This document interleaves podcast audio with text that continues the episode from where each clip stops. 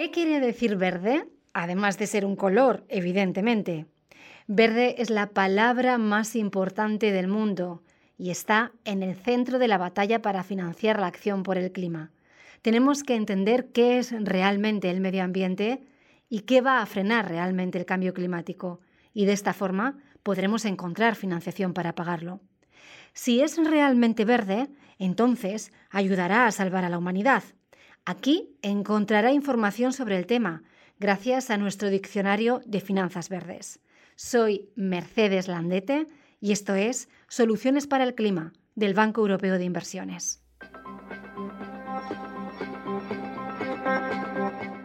La vida económica secreta de las abejas. Historia del valor económico de la polinización. Glosario. Biodiversidad, Servicios de los ecosistemas. La naturaleza es un sistema adaptable. Ha evolucionado y cambiado, se ha modificado por la intervención humana y por las catástrofes naturales. Sin embargo, no debemos dar por sentada esta adaptabilidad, lo que consumimos y quemamos va formando un manto alrededor del planeta. Se infiltra en los océanos y penetra en nuestros cuerpos y en todos los seres vivos. Hemos quebrado muchas de las conexiones y de los ciclos vitales de la naturaleza. Nuestro progreso económico ha ido acompañado de un desprecio temerario por el coste que representa para el mundo en el que vivimos tenemos la oportunidad de crear nuevas conexiones entre la biodiversidad y nuestro bienestar. Hay quien dice que deberemos elegir entre el mantenimiento de comunidades humanas innovadoras y salvar el mundo natural, pero no es verdad. Cuando invertimos en nuestra biodiversidad y la conservamos, estamos ampliando nuestra forma de entender la economía. La biodiversidad es nuestra infraestructura natural, es tan importante para el desarrollo económico en las próximas décadas como las infraestructuras que construimos con hormigón, acero y cables de fibra óptica. Los constructores de la naturaleza crean sus hábitats y abren caminos a otras formas de vida, incluida la nuestra. Son ingenieros de ecosistemas. Veamos cómo trabajan.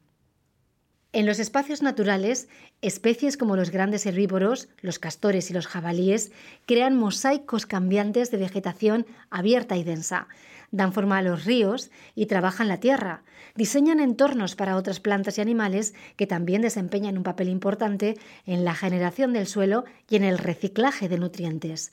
Los depredadores ocupan un lugar especial en esta historia. Influyen en el comportamiento de los herbívoros y controlan sus poblaciones. Esto es importante porque de lo contrario consumirían demasiada vegetación. En los paisajes actuales estos comportamientos y relaciones ancestrales pueden ser difíciles de observar.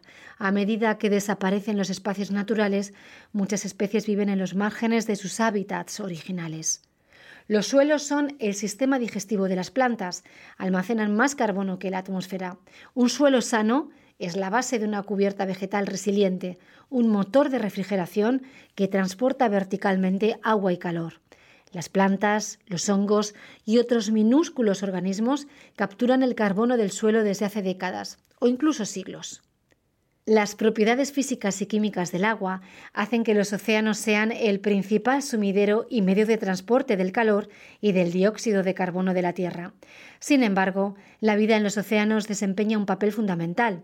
Por ejemplo, el plancton produce la mitad del oxígeno del mundo y secuestra el carbono al morir en las profundidades. También constituye la base de una red alimentaria que se extiende por los ríos para llegar hasta las aves y a los animales terrestres, recuperando esos nutrientes.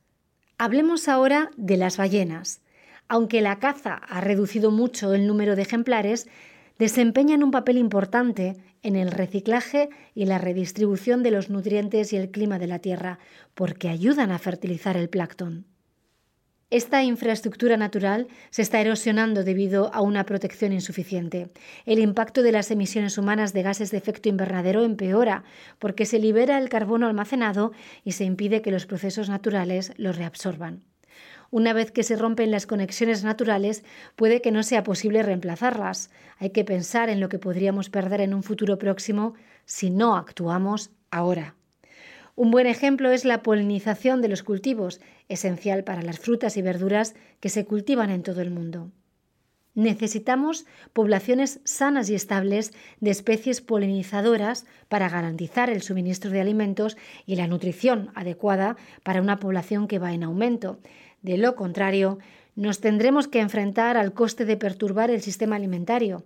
La polinización de los cultivos aporta a nivel mundial el equivalente a 150.000 millones de euros cada año. Es un valor real y tangible creado por la biodiversidad autóctona con un coste muy bajo. Así que la próxima vez que alguien diga ¿por qué debemos proteger la naturaleza? Es más importante apoyar el empleo y el crecimiento de la economía, podemos contestar que polinizadores como las abejas contribuyen más a la economía mundial cada año que la mayoría de los países. Solo hay 50 países en el mundo con un PIB mayor que estos pequeños polinizadores de cultivos. Es alarmante que las poblaciones de polinizadores estén en grave declive. La idea que queremos transmitir es que la naturaleza contribuye a nuestros sistemas económicos. Merece la pena profundizar en ella podemos intentar captar el valor combinado que los ecosistemas del mundo proporcionan a la economía, lo que se conoce como servicios de los ecosistemas. Se calcula que aportan entre 125 y 140 billones de dólares al año, es decir, siete veces el PIB de los Estados Unidos. Sin embargo, la complejidad de los ecosistemas hace que no siempre distingamos qué hilos del tapiz de la naturaleza son más importantes para el conjunto y que no seamos conscientes de todas las consecuencias de su pérdida. En su histórico informe de 2019, la Plataforma Internacional Científica y Política sobre Biodiversidad y Servicios de los Ecosistemas afirmó que un millón de especies están en peligro inminente de desaparecer. Las consecuencias para la humanidad de esta alteración de la naturaleza serán muy graves. La pérdida de diversidad ya se está produciendo dentro de las especies a través de la disminución de la variación genética, incluso en los alimentos básicos para los seres humanos, lo que hace que los sistemas alimentarios pierdan resiliencia natural a las enfermedades y al cambio climático. En la actualidad, las mayores presiones sobre la naturaleza y su biodiversidad son el cambio del uso del suelo, el aumento de la población y el uso y distribución ineficientes de los recursos. El cambio climático desempeñará en las próximas décadas un papel más importante en estas presiones que se ejercen sobre la naturaleza.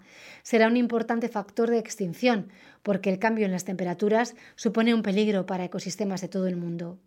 También hemos mencionado la degradación de la tierra, un gran problema.